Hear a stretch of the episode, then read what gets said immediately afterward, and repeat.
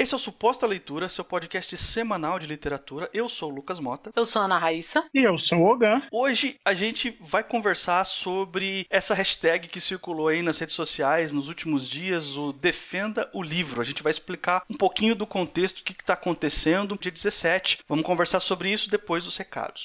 Ogan, você que é o nosso convidado aqui pela primeira vez aqui gravando Suposta Leitura com a gente, eu sei que você tem algumas coisas que você queria falar para os nossos ouvintes aí. Então, se você quiser compartilhar as suas novidades, os seus links aí para a galera, esse momento é seu aí. Bom, agradeço primeiro o espaço aqui e eu gostaria de convidar o pessoal para conhecer o meu podcast também, que é o Negócios da Escrita, o meu canal no YouTube, A Tribo de e o meu livro no, na Amazon, O Apanhador de Sonhos, que são os três trabalhos que eu estou me focando hoje. A minha ideia com o Negócios da Escrita, na verdade, é porque eu sempre vi muitas oficinas de texto, oficinas de escrita para os autores, né, e autoras aí nas redes sociais, mas eu dificilmente via alguém falando de como é o mercado editorial. Então achei que a gente precisava preencher essa lacuna. O link para todos esses links vai estar aí na descrição do podcast, como sempre, para você poder conferir o trabalho do Ogan.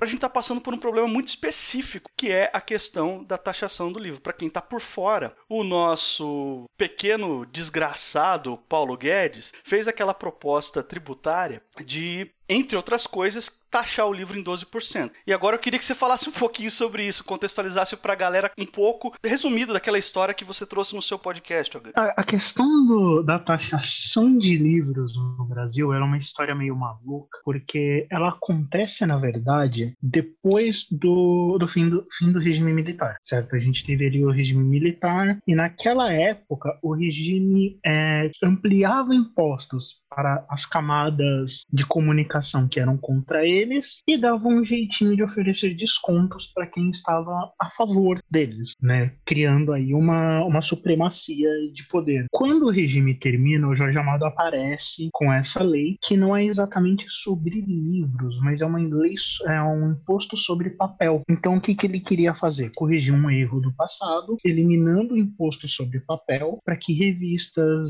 livros, quadrinhos, enfim, tudo aquilo que a gente conhece, que é uma capa, um conjunto de informação em folhas e uma contracapa não fosse mais taxado, não sofresse mais imposto. Isso estava na Constituição. As outras constituições, né, todas as outras constituições pelas quais a gente passou até 2000 2004, elas mantiveram esse abono do, do imposto, certo? Isso é todo um período histórico aí que a gente está falando mais ou menos de 1946, se eu não estou enganado, até 2004 quatro no segundo mandato do Lula, no primeiro mandato do Lula. O que que acontece? Como eu disse, esse imposto ele não é sobre o livro, ele é sobre esse objeto que você consegue pegar em mãos, que tem capa, é, capa e contracapa e papel ali dentro. Isso inclui revistas em quadrinhos, manuais, bíblias, livros religiosos, tudo, tudo. Em 2004, o presidente Lula assume o, né, ele tá ali no meio do governo dele e eles assumem o compromisso de liberar mais livros e tornar o Brasil um país leitor, que é quando a gente tem um boom no mercado editorial. Essa lei é mantida e além dessa lei ser mantida, se faz a revisão do, das contribuições e se inclui as contribuições dentro desses impostos, né? Porque na verdade você não podia cobrar imposto do livro, mas você poderia co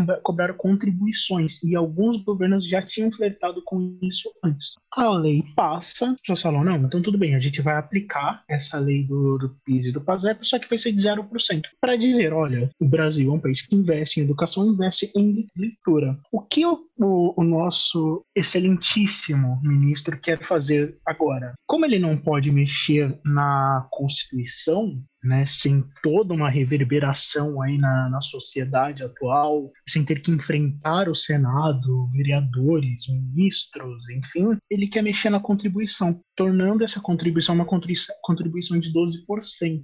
Qual a grande maldade aqui? Não vai ser só 12%, porque 12% é o mínimo que ele quer cobrar. Se eles cobrarem 12% sobre os livros dessa contribuição, as editoras vão ter que aumentar o preço por uma questão de sobrevivência. Só que as as editoras aumentando o preço para sobreviverem, esse repasse vai acabar caindo no colo de quem? Das distribuidoras, das livrarias. E as livrarias e distribuidoras também vão ter que aumentar o preço. Esses 12%, na verdade, que, que tá todo mundo falando, ah, são 12%, 12%, eles têm a chance de chegar a 30%.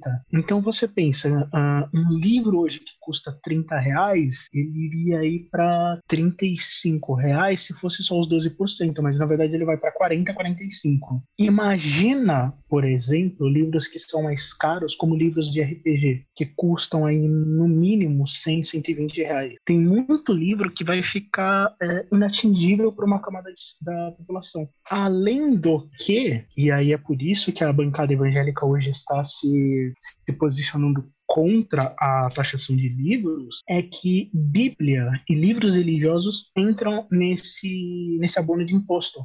Então eles também vão pagar, e Bíblia não é barato, né? A Bíblia não é um livro assim muito, muito fácil de. É fácil de se conseguir, mas ela não é um preço tão acessível assim. Então você imagina que basicamente tudo que envolve papel é, vai receber esse imposto. E aí você vai me perguntar, pô, mas e o e-book? O e-book em 2016, 2017, ele passou por uma avaliação em processo ali no, no STF para saber o que, que ele seria considerado. E ele foi encaixado na categoria livro, não pelo formato dele, onde ele é apresentado de forma digital, mas pelo conteúdo, porque ele possui a mesma carga de informação que o livro. Então, os e-books também vão passar por esse imposto. Jogos de RPG, quadrinhos, revistas, revistas eletrônicas, é, tudo que você você conseguir fazer a referência a livro, vai passar por isso. Essa é a explicação mais sucinta que eu posso fazer para vocês agora.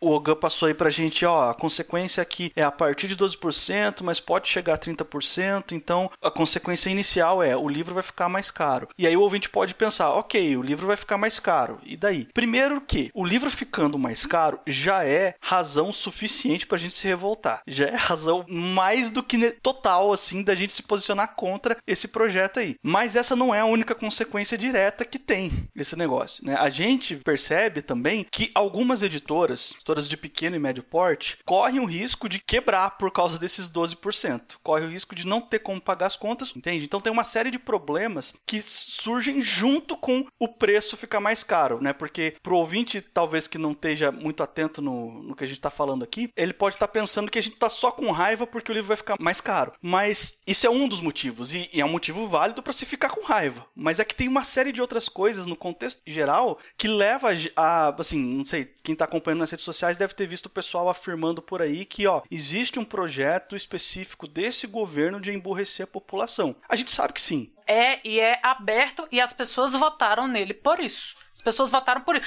Ninguém está chocado agora pensando, ah, nunca imaginei que era isso. Sempre foi, sempre esteve claro. Então, ó, derrubando esse muro aí de vez, se alguém tinha dúvida do que a gente acha, do que a gente pensa, acabou agora. É esse o plano. Sabe, as pessoas querem assim, eu vi postagens das pessoas assim, nossa, mas tem que explicar que não sei o quê. Você vai explicar para um cara que ele está fazendo uma coisa exatamente por aquilo? É você achar que ele não entende.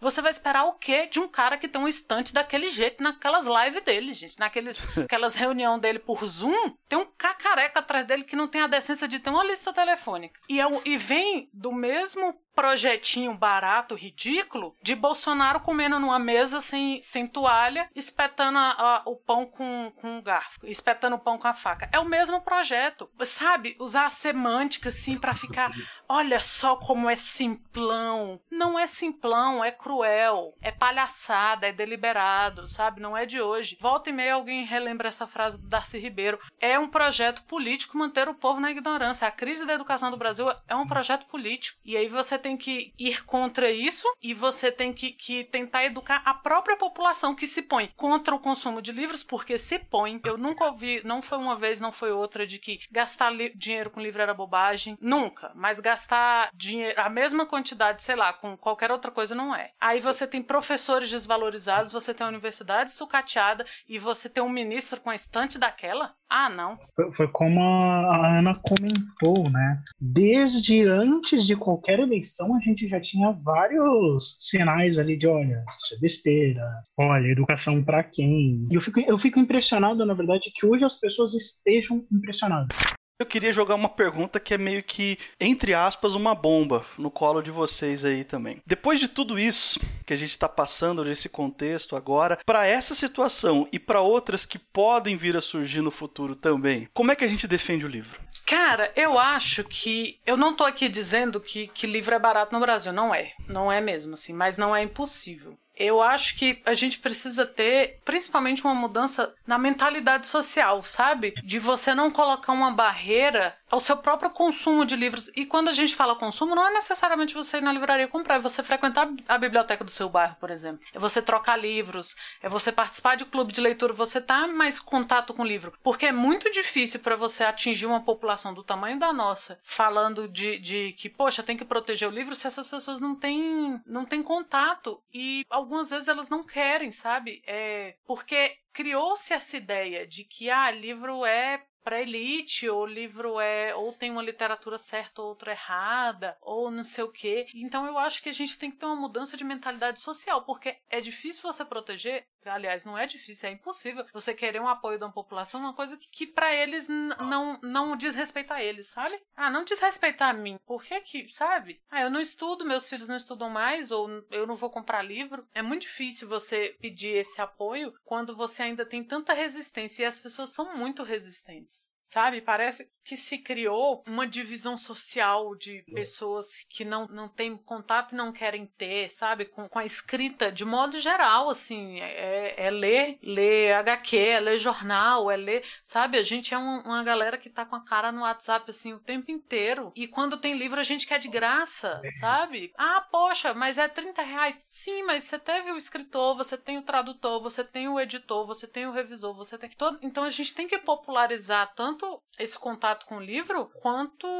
esse, esse interesse, sabe? Porque, ah, livro é caro? Por quê? Por que, que tem esse valor, sabe? Do que que eu gosto? O que, que a gente tem que ser? Eu, eu acho que todo o esforço no, no sentido de transformar o Brasil em um país de leitores é válido, porque a gente ainda tá num abismo, assim. E uma coisa que me deixa muito feliz é saber que a maior parte dos nossos leitores são jovens de periferia. E é assim. Por mais que a gente tenha essa visão, né, de que o livro é coisa de classe média alta, não é. Não é mesmo. Nossa elite é burra. Eles não valorizam da mesma forma que não valoriza peça de teatro, da mesma forma que não valoriza música, não valoriza a cultura no geral. Quando a gente fala de, né, de quem detém o poder. Então somos nós. E a nossa juventude, ela tá lendo muito. Sabe? A galera mais nova tá lendo muito. Só que a gente precisa que isso seja mais disseminado ainda. Não tem como a gente pensar em, em defesa do livro se isso, se o livro não for um objeto caro às pessoas, não for especial para as pessoas. E por livro eu quero dizer qualquer coisa que não seja seja a Bíblia, porque a gente sabe que, que, a Bíblia sempre vendeu muito bem, então ela não precisa dessa defesa toda, mas que, que seja outros tipos de leitura que, sabe, que tem a ver ali com o seu universo e que possa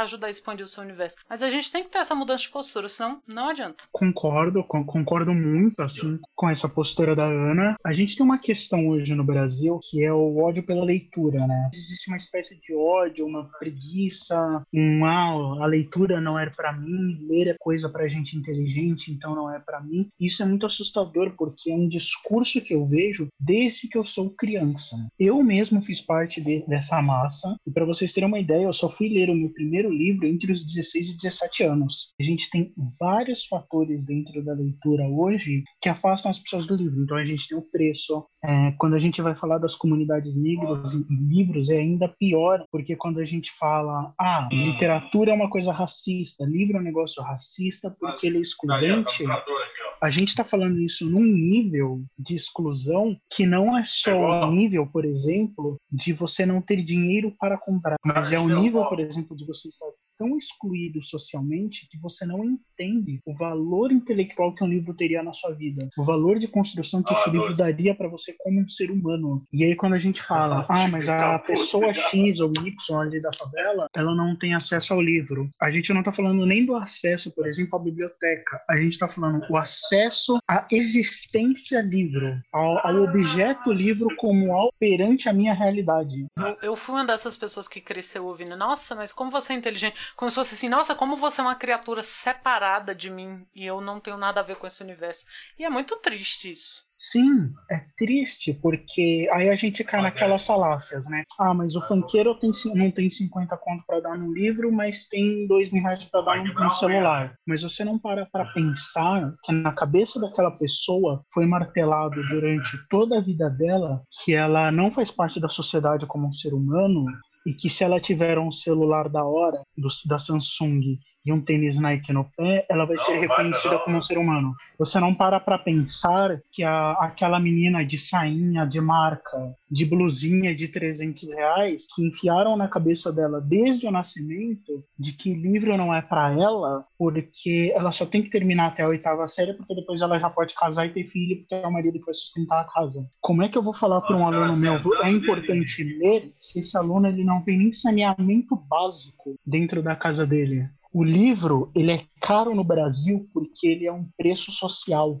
Porque ele é capaz de diminuir uma diferença intelectual e fazer uma diferença na realidade das pessoas que a gente, como sociedade, ainda não entendeu. No dia que a gente entender essa diferença, a gente muda essa realidade. Concordo 100%. E é, o preço do livro é um preço social. Tem sempre aquelas discussões, né, de mas ah, mas vende best-seller. Aliás, né, se vende é porque é best-seller, se é best-seller é porque vende, mas assim, ah, mas é porque tem a categoria já quando você fala, ah, fulano lê best-seller, você já tá querendo dizer que ele lê o quê? Ele lê autoajuda, ele lê Padre Marcelo Rossi, essas coisas. Então já, o, a carga de ser best-seller já tem uma outra cara. E mesmo quem lê esses livros que são mais populares no sentido de, de ter mais, né, ser mais vendável e tal, aí já tem aquele rancinho do ai, ah, né, aquela literatura que você precisa ter, uma bienal. Então, então tem esse preconceito com o livro é muito forte e é uma coisa muito enraizada, muito. Uma parcela significativa da população cresce com isso na cabeça, ó, isso não é para você, tá? E aí o cara vai dar o dinheiro dele no celular, no, no sabe, é no que, o que é que me faz gente onde eu tô? É o celular bom, é o tênis de marca, é o boné, sabe? E aí você aí você culpa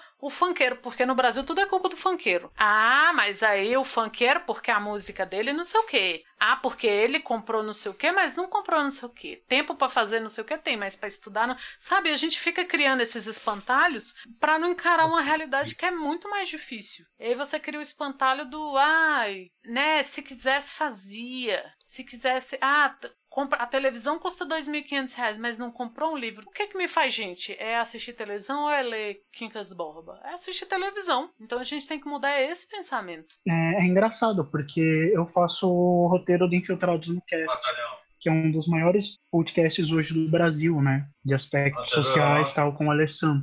E é engraçado porque, por exemplo, a capoeira foi demonizada, foi marginalizada, o samba foi marginalizado, o funk é marginalizado. Sempre existe uma arte, geralmente negra e periférica, que é marginalizada e é culpada pelo comportamento não sociável da periferia. Por exemplo, é, escola que está caindo aos pedaços. Adora, eu vi um quadrinho esses dias que eu achei maravilhoso, que é um psicólogo sentado na cadeira e ele está falando assim, é, um psicólogo não, não é, né? um adulto falando com um jovem.